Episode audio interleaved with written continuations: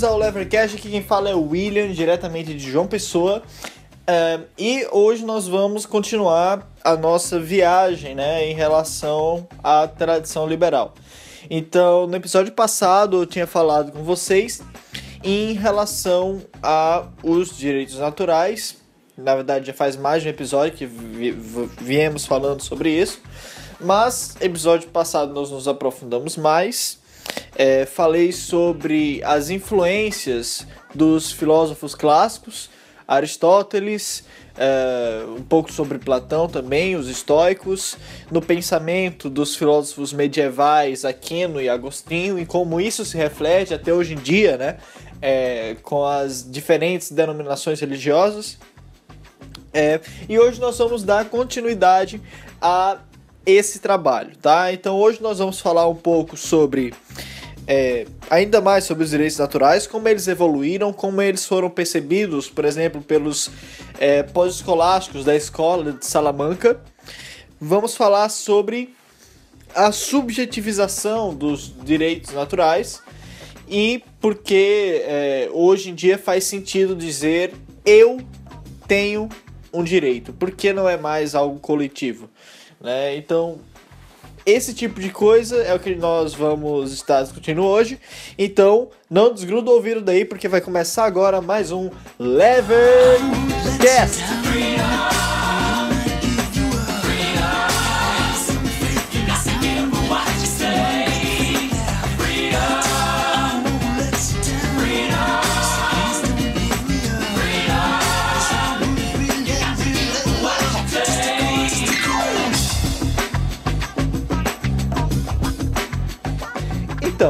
É, quando a gente fala em direito natural, é interessante que nós saibamos distinguir que até um determinado período da história, as pessoas viam direito natural apenas como a lei natural, ou seja, algo que é, é acessado pela razão, mas são normas de conduta gerais é para todos. Então, quando se falava de direito natural, se pensava em leis naturais e só, tá? Essa noção de que cada indivíduo possui em si direito é algo que só vem ser, só vem florescer após um determinado tempo. É sobre isso que nós é, vamos conversar agora nesse podcast. Então a gente pode dizer que o direito ele pode ser entendido de duas formas. A primeira forma, é a forma mais geral, que seria um sistema de leis existindo objetivamente como uma norma externa para as pessoas, certo? Então, é aquela ideia, existem normas de conduta que são universais, todo mundo pode acessar pela razão. Isso é uma noção de direito que é a noção objetiva. Mas também existe outra forma de direito, outra forma de se definir direito. É uma forma mais subjetiva, que é um sistema de direitos aproveitados pelas pessoas como indivíduos. Então, o direito, ele tanto pode ser, é, no contexto mais geral, um sistema de condutas abstratos alheio aos indivíduos, como é, um sistema de condutas aproveitado individualmente por cada pessoa na sociedade, certo? Uh, como assim? Então, os direitos objetivos, que era como os direitos foram majoritariamente definidos durante a maior parte da história antes da modernidade, eram os tipos lei, né? Então existe a lei natural e é só, certo? Então, a, a lei natural diz que isso é errado, a lei natural diz que isso é certo. Uh, e o outro tipo de direito são os direitos subjetivos, que se chama atualmente, é, correntemente, de direito mesmo. Que é aquela ideia de que eu possuo o direito. Perceba que o direito ele não é mais algo abstrato presente para todos os seres humanos, mas algo que é como se fosse propriedade de cada indivíduo, certo? Como aconteceu essa transição? Porque as pessoas começaram a falar de direito como propriedade e não mais como uma espécie de, é, de sistema que perpassa todas as pessoas e todo o universo. A primeira coisa é a seguinte, ó, acredito que vocês devem se lembrar que a gente falou sobre é, Platão e sobre Aquino. E para eles, é, tudo bem, existe essa lei natural, mas não, não conseguimos acessar ela. Se lembra disso? Falei no episódio passado. Então, há uma lei natural, nós não conseguimos acessar ela por nossa razão, portanto, nós não detemos nenhum direito assim, por dizer, porque não temos acesso à lei natural, porque fomos contaminados pelo pecado. Uh, quando a gente vai chegando mais perto da modernidade, o que acontece é o seguinte: vem Tomás de Aquino, há uma redescoberta dos escritos de Aristóteles, e de repente o homem passa a ter acesso a essas leis naturais. E uma vez que o homem tem acesso às leis naturais e que ele pode fa fazer isso através de sua razão, isso muda completamente o que a gente entende por direito. O direito agora não é mais um conjunto de leis que está lá em cima é, mas sim um conjunto de leis que se fa e que podem ser expressadas para cada um individualmente, porque cada um individualmente pode acessá-las através da razão.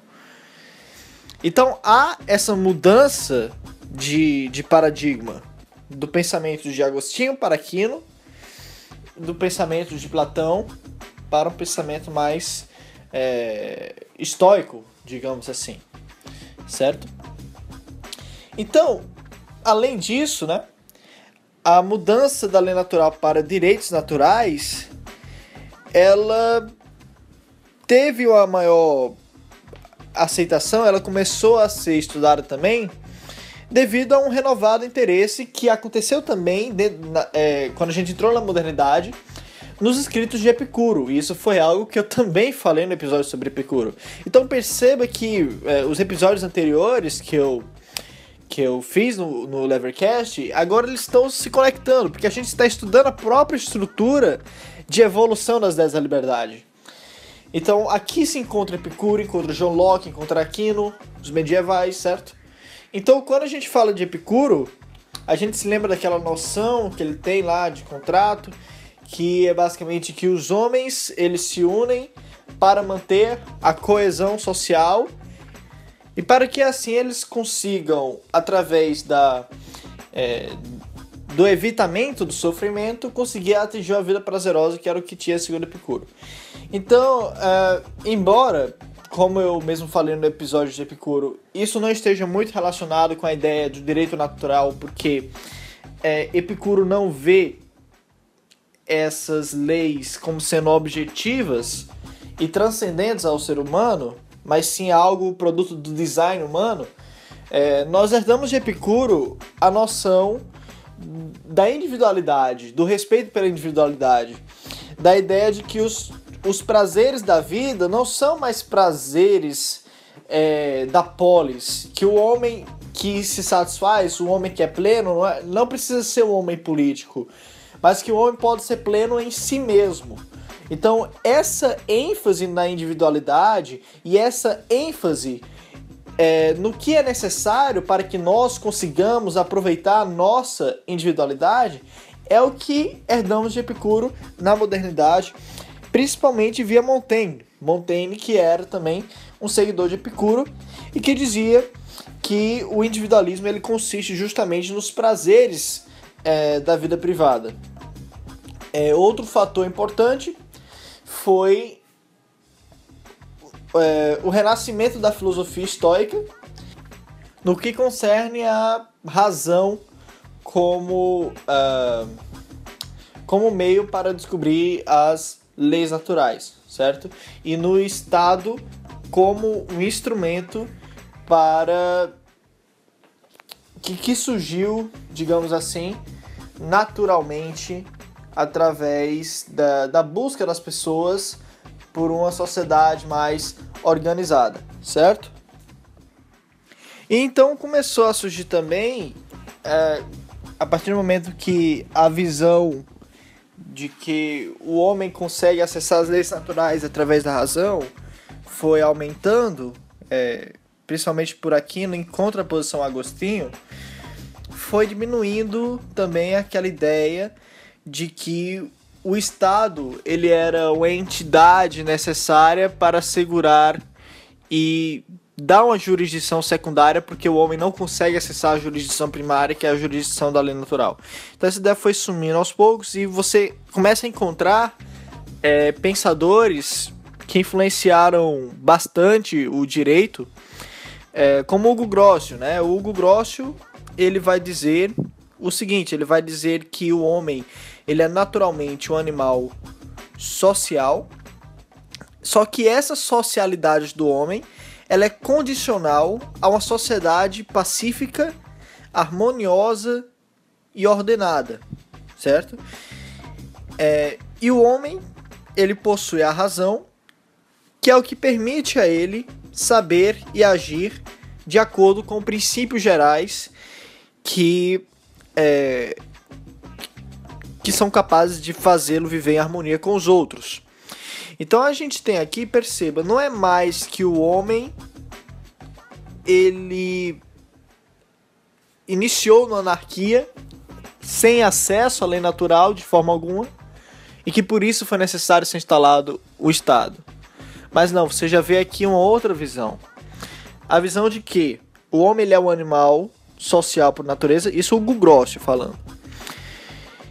E que por ser um animal social, ele tem interesse de interagir com outras pessoas. Ele percebe que é, para interagir com outras pessoas, ele precisa seguir determinadas normas de conduta. E ele percebe essas normas de conduta que ele precisa para socializar com outras pessoas através da razão. E a partir do momento que ele começa a aplicar essas normas de condutas ao seu comportamento, né, ele se torna um ser sociável.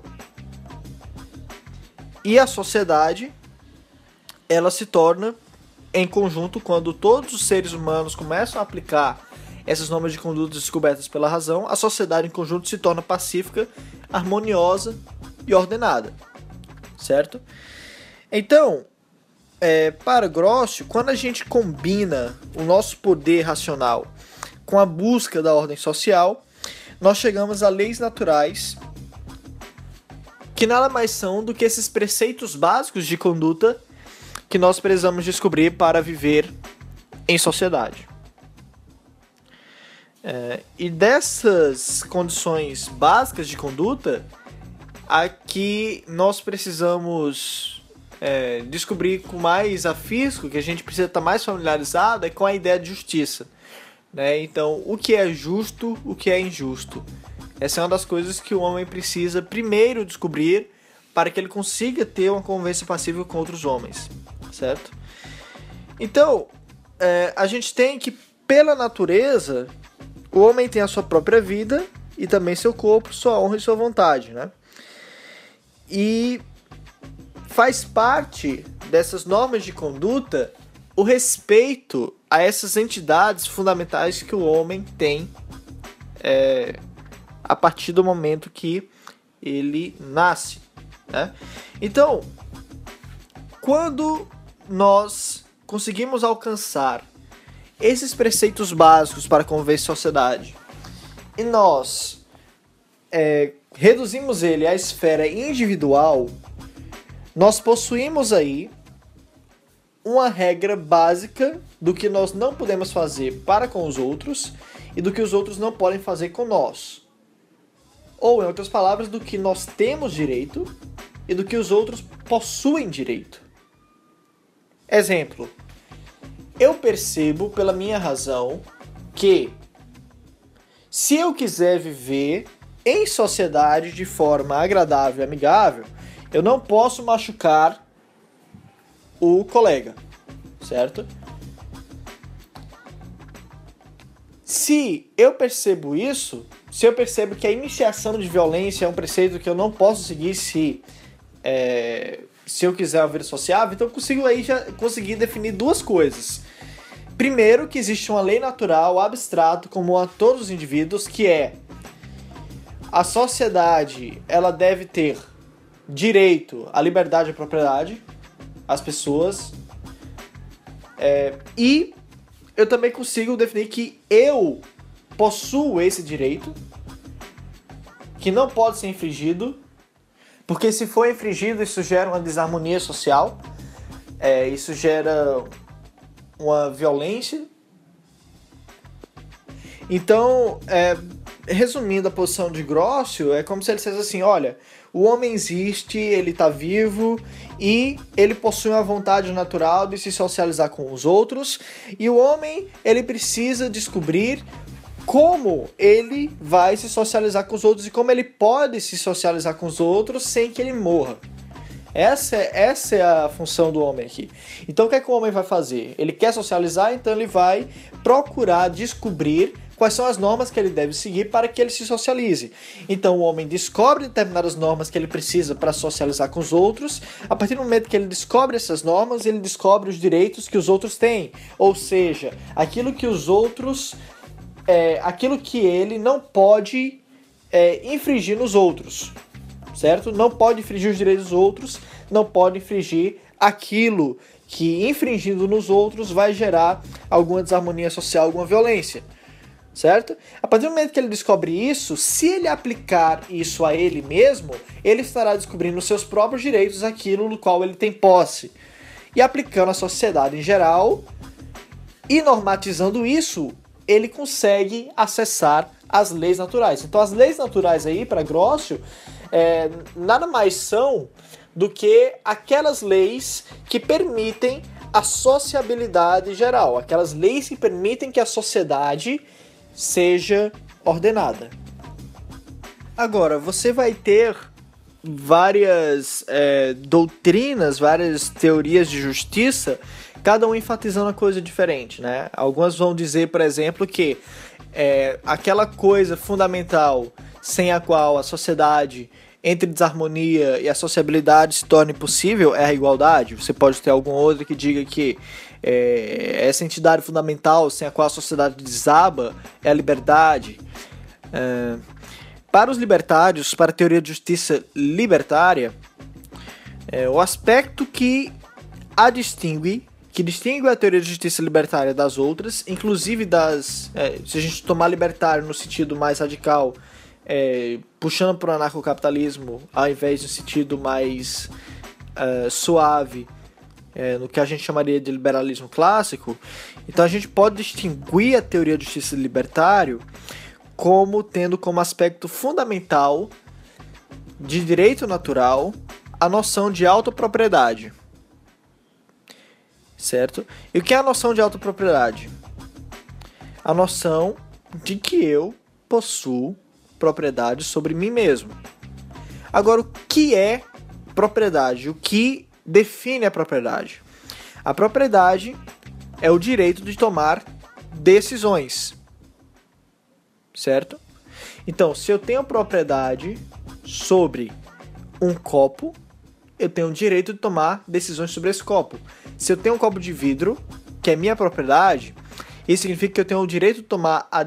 É, perdão, ter direito, de ter direito é meio complicado, né? Foi a redundância, mas se eu tenho um copo de vidro que é minha propriedade, isso significa que eu posso tomar qualquer decisão sobre esta propriedade.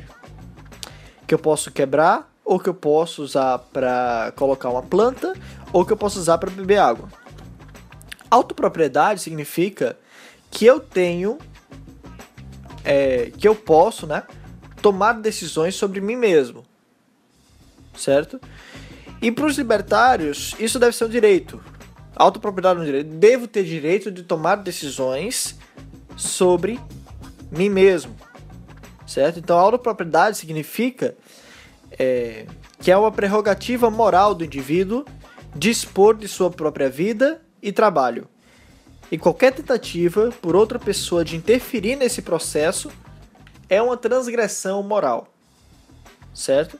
Então, eu possuo o direito a determinada propriedade porque é moral que eu tome decisões sobre a coisa na qual eu tenho propriedade.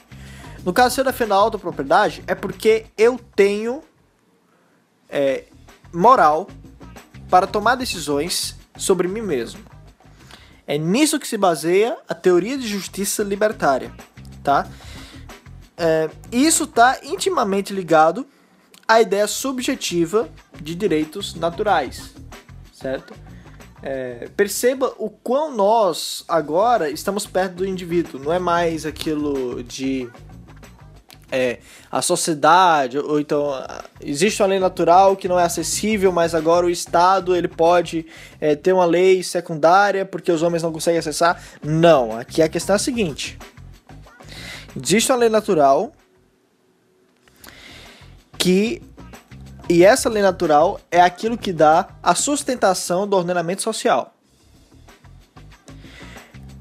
Para os libertários, essa lei natural garante a autopropriedade, que nada mais é do que o direito dos indivíduos de terem autonomia moral de fazerem decisões sobre si mesmos. Certo? Então, é, como diria Molina, que é também um escolástico lá, pós-escolástico de Salamanca, abre aspas, o direito é definido como a habilidade de fazer algo, ou ter algo, ou ganhar algo, sem estar numa posição de ser impedido sem razão legítima. A habilidade que, pela natureza das coisas, todos temos, de usar as nossas posses comer a nossa própria comida, vestir as nossas próprias roupas, ter frutos das nossas próprias árvores, é o direito ao qual se refere. Então, é, acho que ficou bem claro aqui o que significa a, a teoria de justiça libertária e quão importante é a ideia de autopropriedade para ela. Agora, uma coisa interessante a ser percebida é que quando a gente estuda, por exemplo, John Locke, a gente vai ver em John Locke que, embora ele defenda a autopropriedade dos indivíduos, ele faz uma exceção. E uma exceção que muitos libertários fizeram ao longo da história e talvez alguns continuem fazendo hoje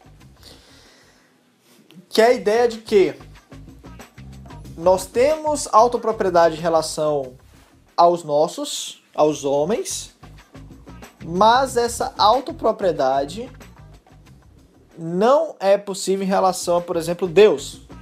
Então, por exemplo, se Deus criou o mundo, eu não tenho autopropriedade em relação a Deus. Deus tem propriedade sobre mim. Certo? E é sobre esse tipo de base que John Locke, por exemplo, vai condenar o suicídio.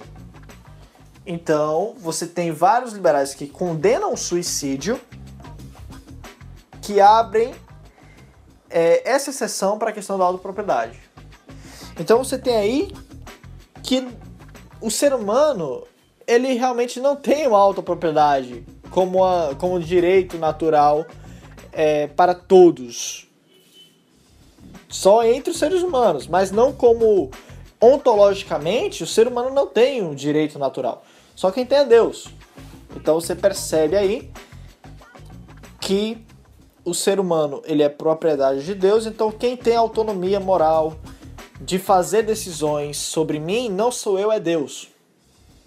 Agora, eu tenho autonomia moral de fazer decisões para mim em relação a todos os outros da sociedade significa que os outros da sociedade não podem é, me colocar impedimentos, mas Deus pode. E um desses impedimentos, obviamente, é que eu não posso atentar contra a minha propriedade porque ela não é minha. Uh, então, isso é uma coisa até interessante, porque eu me pergunto se esse tipo de noção ele consegue é, de fato se unir com a teoria de justiça libertária. É, se você pega, por exemplo, tem um, um, autor que eu gosto muito que é o Christopher Hitchens, certo? Então, Christopher Hitchens, ele dizia que você seguir uma religião, você ser cristão, por exemplo, é você gostar da ideia de ser um escravo. Você gostar da ideia de ser vigiado o tempo todo, você gostar da ideia de ter terror psicológico, de de você não ter autopropriedade. Então eu me pergunto até onde pode se conciliar a teoria de justiça libertária com as religiões.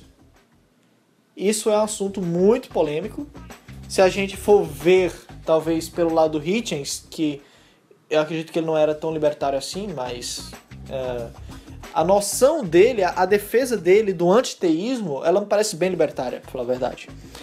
Uh, então é uma coisa complicada. Porém, existiu um grupo muito interessante que apareceu na Guerra Civil Inglesa, que foi um pouco antes dos dois tratados sobre o governo de John Locke, que ele defendia a autopropriedade com todas as letras mesmo. Esse grupo, algumas pessoas dizem que podem, pode ter influenciado John Locke. Era um grupo de certa forma radical.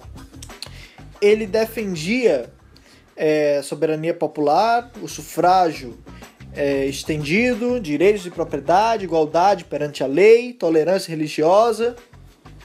E esse grupo teve um ativista chamado Richard Overton, que em uma carta contra é, a Casa dos Lords, que tinha prendido ele é, para censurar os panfletos que ele andava divulgando, e ele escreveu, abre aspas, para todo indivíduo na natureza é dada a propriedade individual por natureza, não para ser invadida ou usurpada por alguém. Para todos, assim como ele é em si mesmo, então possui autopropriedade, de outra forma que ele não poderia ser ele mesmo, e disso nenhum segundo deve presumir depravar ninguém sem uma violação manifesta e afronta aos vários princípios da natureza e todas as regras de equidade e justiça entre os homens. Uh, essa, essa carta e esse grupo e esse ativista, eles são muito importantes, em especial para o Levercast, porque esse grupo se chamava Levelers e o Levercast leva o nome que tem por causa desse grupo. Eu escolhi colocar Levelers é, em, junto com o Luciano, quando a gente fundou esse podcast, justamente inspirado por esse grupo e por essa carta que é uma flecha contra todos os tiranos. E eu falei isso no primeiro episódio. É, então, vamos juntar o útil agradável e já que nessa caminhada pelo trajeto do pensamento liberal nós chegamos agora aos levelers, eu vou aproveitar e fazer um episódio especial sobre os levelers quem eles foram, um pouco mais aprofundado, e eu acredito que todos vocês merecem isso, já que o Levercast leva o nome deles, certo? E esse episódio vai sair no sábado, dia 24, vai ser especial de Natal, e nele vamos aprofundar sobre os levers, tá bom? Então por hoje é isso, galera. Muito obrigado por ter escutado até aqui. Se você gostou do episódio de hoje, não esquece de compartilhar, comentar, curtir o programa é, e se você realmente gostou, também tem aí embaixo, quem quiser dar um apoio, tem a conta da Caixa Econômica, tem a carteira Bitcoin. E é isso aí, muito obrigado por ter escutado aqui. Até o Natal!